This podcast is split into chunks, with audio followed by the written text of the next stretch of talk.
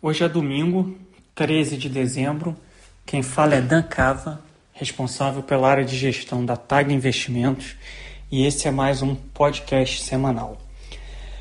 Vou começar falando um pouco essa semana sobre o que a gente teve de novidade, principalmente no Brasil. Vou falar um pouco sobre a dinâmica dos mercados e sobre o ambiente internacional. Já vou adiantar que a gente tem relativas poucas mudanças estruturais em relação ao cenário, a despeito de algumas movimentações e dinâmicas de mercado que têm nos chamado um pouco a atenção. Acho que no Brasil o grande destaque foi a reunião do Comitê de Política Monetária do Banco Central, onde foi decidido, como era amplamente esperada, a manutenção da taxa Selic em 2%.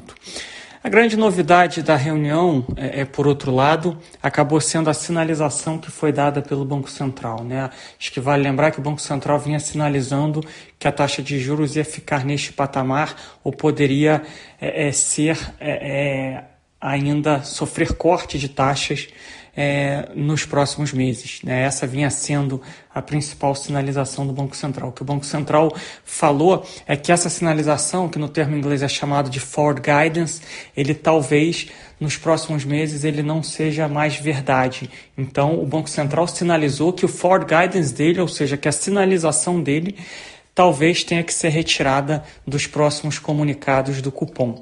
Essa foi uma grande novidade, né, pelo entendimento do mercado. O Banco Central ele deu mais importância aos sinais um pouco menos construtivos de inflação no curto prazo, né, de inflação mais altista, é, e isso acabou ajudando bastante os mercados no Brasil, é, não só na quinta-feira após a decisão, que foi quarta-feira de noite, como também é, é um pouco na sexta-feira. Tá? Então, só para a gente relembrar, o mercado vinha ficando é, é, crescentemente preocupado com os sinais mais altistas de inflação. Né? É bem verdade, a gente vem com, com, comunicando aqui quase que semanalmente que parte relevante da alta da inflação é pontual, é cíclica, né? derivada de fatores específicos, tanto de alimentação quanto de depreciação cambial, quanto de queda, quebra da cadeia produtiva devido à pandemia. Mas ao longo dos últimos dois, três meses, a gente começou a ver uma inflação no IPCA um pouco mais espalhada, não só é, nesses itens que eu comentei aqui agora há pouco. Então, o Banco Central ele colocou os pés no chão, ele foi um pouco mais duro em relação à sua sinalização. Isso acabou sendo muito bem recebido pelo mercado. Né? Vale lembrar que na semana passada a gente já tinha falado sobre a bandeira vermelha em energia elétrica, que vai acabar elevando o IPCA desse ano em cerca de 40 bases. A gente deve fechar com o IPCA de 2020 em torno de 4%, a expectativa de inflação para 2021 é entre 3,80 e 4, alguma coisa nesse sentido. Então, é, a gente precisa ter em mente que é uma inflação ainda em patamar muito baixo, ela vem de uma base muito baixa, é uma inflação um pouco mais alta do que a gente vinha tendo ao longo dos últimos meses, talvez ao longo de todo 2020. A gente deve ver a inflação ano contra ano bater perto de 6%, né, provavelmente no meio de 2021, mas tudo isso isso já é esperado, já é sabido pelo mercado, isso não muda por enquanto a trajetória da inflação, né? Obviamente que a gente precisa estar monitorando isso e essa postura, essa, esse sinal mais duro do Banco Central acabou sendo muito bem recebido pelo mercado, principalmente com uma curva de juros mais fletada, ou seja, a gente viu uma abertura da, da, da parte curta da curva e um fechamento de, de taxa da, da parte longa, ou seja, o mercado embutiu que se o Banco Central começar a elevar a taxa de juros mais cedo do que antecipado, ele talvez tenha que elevar menos do que ele deveria se ele esperar demais e correr o risco de ficar no que a gente chama behind the curve, atrás da curva, ele teria que, que, que lá na frente elevar os juros muito mais e muito mais rápido. Então foi um movimento que é visto como um movimento de prudência pela curva de juros, de taxas curtas um pouco mais altas e taxas longas um pouco mais baixas, que é o que a gente chama de flattening da curva. O mercado de câmbio também reagiu positivamente, principalmente na quinta-feira, pós-decisão, né? Lembrando que o dólar chegou a bater quase 5,80 um mês e meio, dois meses atrás. A gente chegou a testar o 5,05, 5,06 né? no final dessa semana.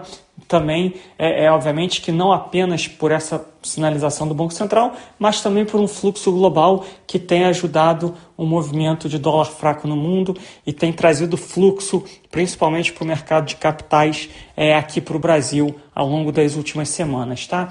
E na Bolsa, é, e a gente já pode fazer o link um pouco com, com o cenário externo, a gente continua vendo aquele rotation, aquela rotação de portfólios e uma Bolsa muito bem sustentada, principalmente pelos setores de commodities e pelos setores de bancos, né, nessa linha de, de ativos mais valor, onde os valuations estão mais atrativos. Esse movimento é global e o Brasil tem se aproveitado desse fluxo no curtíssimo prazo, aí desde o começo de novembro, e o movimento continua agora nesse começo de dezembro. Tá? Em termos de cenário, além de Banco Central, é, a gente pode falar um pouco aqui de crescimento. Né? Os dados das vendas no varejo de outubro foram dados fortes, robustos, acima das expectativas. A gente precisa lembrar que o consumo está sendo estimulado não só por uma taxa de juros historicamente muito baixa, como pelo auxílio emergencial que está sendo distribuído pelo governo. Esse auxílio ele já é menor do que foi no começo da pandemia e ele deve ser encerrado ou deve terminar no começo do ano que vem. Então a gente precisa estar atento não com a fotografia de hoje, mas com o que, que vai acontecer nos próximos é, é, é, semanas e nos próximos meses. Né? E aí a gente precisa ter um pouco mais de cautela. O Santander ele divulga um dado mensal da GetNet, que é a companhia de cartões deles, que eles chamam iGet, né, esse dado. E o dado de novembro, eles têm esse dado mais online do que o IBGE tem as vendas no varejo, já foi um dado bem mais negativo, já foi uma queda bem expressiva do consumo.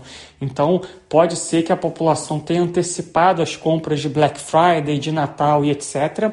E quando a gente chegar agora e, for receber os dados de novembro, os dados de dezembro, sejam dados um pouco mais fracos, e isso pode ter repercussões importantes para a dinâmica dos setores da economia de crescimento e, consequentemente, para a dinâmica dos setores da Bolsa e para algumas ações da Bolsa que performaram muito bem ao longo desse ano, né? principalmente ali o setor de varejo, principalmente o setor de varejo online. Então, o resumo aqui é que a fotografia, o curto prazo, a gente ainda tem um crescimento robusto e saudável, mas as perspectivas à frente são perspectivas de alguma acomodação desse crescimento que a gente precisa ficar atento é se vai ser só uma acomodação ou se a gente vai ter uma reversão de tendência desse crescimento. A gente precisa lembrar que a taxa de desemprego está tá beirando ali os 15%, é uma taxa de desemprego alta.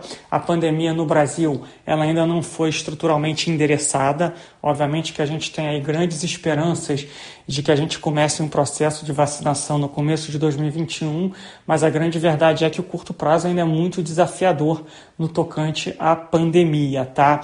Então, é, o crescimento ele foi um crescimento, foi uma recuperação em formato de V, que o pessoal chama, mas isso passou. Gente precisa olhar para frente, a gente precisa ter um olhar prospectivo e olhando para frente a gente precisa ter um pouco de cautela em relação a como vai ser o crescimento, principalmente ali é, é, é no comecinho de 2021, mas pode ser que a gente já tenha um dezembro aí um pouco mais é, é nebuloso em termos de recuperação econômica. Inflação a gente já comentou aqui um pouco quando a gente falou de política monetária, né? Os dados continuam um pouco mais altos no curto prazo, mas a gente começou a ter sinais um pouco mais positivos nos IGPs, né? O índice de preço ao produtor é, a gente já começou a ver um arrefecimento daquela alta, principalmente de alimentação e de vetores cambiais no IGP, o que confirma a tese que parte relevante dessa alta do IPCA é uma alta pontual, é uma alta cíclica. Então, acho que é bem provável que a gente tenha, assim, uma inflação mais alta nos próximos meses. A base é muito baixa, é, é natural que a gente eventualmente tem algum ciclo de normalização monetária ao longo de 2021, o que vai determinar a velocidade e, e, e, até que ponto a nossa taxa Selic vai chegar, obviamente vai ser esse mix entre inflação e crescimento, tá? De Brasil é um pouco isso, né? Poucas novidades, algumas é, tendências que seguem as mesmas e alguns pontos de atenção, principalmente no tocante à, à política monetária, inflação e no tocante ao crescimento, tá? Em relação ao mundo, é, os mercados eles continuam é, dando muito mais atenção às perspectivas da vacinação e, e de uma normalização é, econômica global em termos de sociedade ao longo do ano que vem do que aos desafios de curto prazo que a gente ainda precisa superar da pandemia. Né? Então, só para lembrar, Algumas vacinas já foram aprovadas na Europa, é, na Inglaterra, né? na verdade a vacinação na Inglaterra já começou essa semana que passou. Na sexta-feira e no final de semana, os Estados Unidos aprovou uma das vacinas. Eles já estão começando a distribuir as vacinas nesse final de semana e a gente já deve começar um processo de vacinação nos Estados Unidos é, na semana é, que começa amanhã, tá? É, a Europa ainda está nesse processo, mas é bem provável que eles sigam um processo bem célere, assim como foi na Inglaterra. Então, acho que a médio e longo prazo a gente ainda tem essa expectativa, essa esperança bastante é, é, é, é positiva de uma recuperação e uma normalização do crescimento global e uma normalização da sociedade, né? da forma como a gente vive, como a gente é, é, vai viver o nosso dia a dia e, obviamente, que isso afeta positivamente a economia, afeta positivamente vários setores da economia. No curto prazo, a situação ainda é bastante desafiadora, né? principalmente nos Estados Unidos. É, no Brasil, a gente já comentou, e a Europa a gente ainda tem algum, alguns países e uma situação é, é bastante é, é, é, complicada. Tá? A Alemanha, hoje cedo, né, nesse domingo pela manhã, anunciou um hard lockdown, então eles vão fechar escolas é, é, e o comércio, além de outros setores da economia, a partir dessa semana e provavelmente até 10 de janeiro.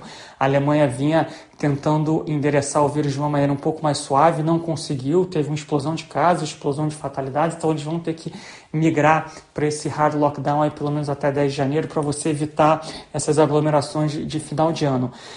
Espanha, França, Itália, etc., eles têm conseguido conter o ritmo de novos casos né, desde que eles implementaram um lockdown um pouco mais apertado aí ao longo de novembro, é, mas a situação ainda não foi é, totalmente endereçada. Né? Então, de fato, o que a gente deve receber de dados econômicos de novembro e de dezembro, ao longo de dezembro, janeiro e fevereiro, ainda devem ser dados que mostram uma acomodação, uma desaceleração dessas economias. Tá? É, inflação no mundo continua muito baixa, a gente recebeu aí os dados de CPI e PPI americano essa semana. No, inflação no curto prazo não é o problema, é, é, obviamente que a gente precisa ficar atento se no longo prazo ela vai ser. No curto prazo ela ainda não é o problema, a gente não tem nenhum sinal que vai ser um problema no médio e longo prazo. É, finalizando aqui com mercados e dinâmica e o que incomoda um pouco a gente e o que, que a gente tem feito, Basicamente, a gente é, é, vem falando aqui, né, desde do, ali da eleição americana, é, e depois da eleição americana, a gente sucedeu com as notícias de vacina, a gente vem com uma visão mais construtiva para o mundo, para a recuperação econômica global, é, ao longo do final desse ano começo do ano que vem.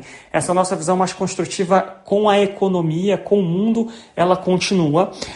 A gente acha que o curto prazo, de fato, ainda tem alguns pontos grandes de atenção que podem gerar volatilidade, mas quando a gente olha para 2021, a gente continua com esse cenário construtivo de recuperação do crescimento global. O que a gente vê como riscos? Né? E aí, riscos de, de, de dois lados. Né? Tem, de fato, o risco da pandemia não ser endereçada, da vacina falhar que acho que a probabilidade disso acontecer é muito baixa, né? Da gente ter uma, é, é uma mutação do vírus, etc. Te acha que é um risco, a gente precisa monitorar, mas a probabilidade é baixíssima.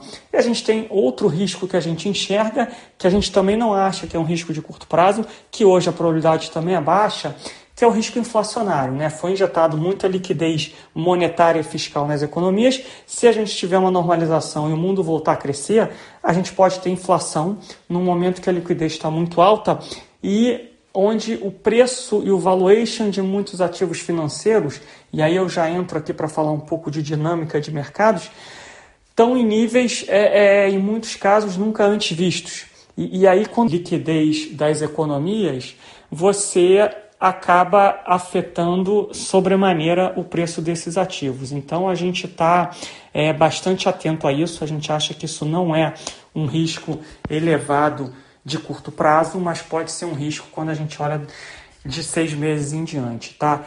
Então, em termos de cenário, é um pouco isso. É, a gente está um pouco preocupado, sim, no curto prazo, com nível de preço, valuation e posição técnica. E a maneira que a gente tem de lidar com isso, sem termos que desalocar muito nosso portfólio, é que a gente acelerou a estruturação é, de proteções de seguros, basicamente focada no mercado de Bovespa, no mercado de câmbio aqui no Brasil e na Bolsa Americana, tanto no S&P quanto no Nasdaq. Tá? Usando derivativos com perdas limitadas é uma maneira da gente, é, entre aspas, dormir um pouco mais tranquilos é, com esse cenário. Tá? A gente tenta balancear essa nossa visão mais construtiva com um curto prazo, talvez um pouco mais desafiador do ponto de vista técnico de mercado. Mas por hoje é isso. Queria agradecer mais uma vez a audiência de vocês, a atenção e desejar uma boa semana.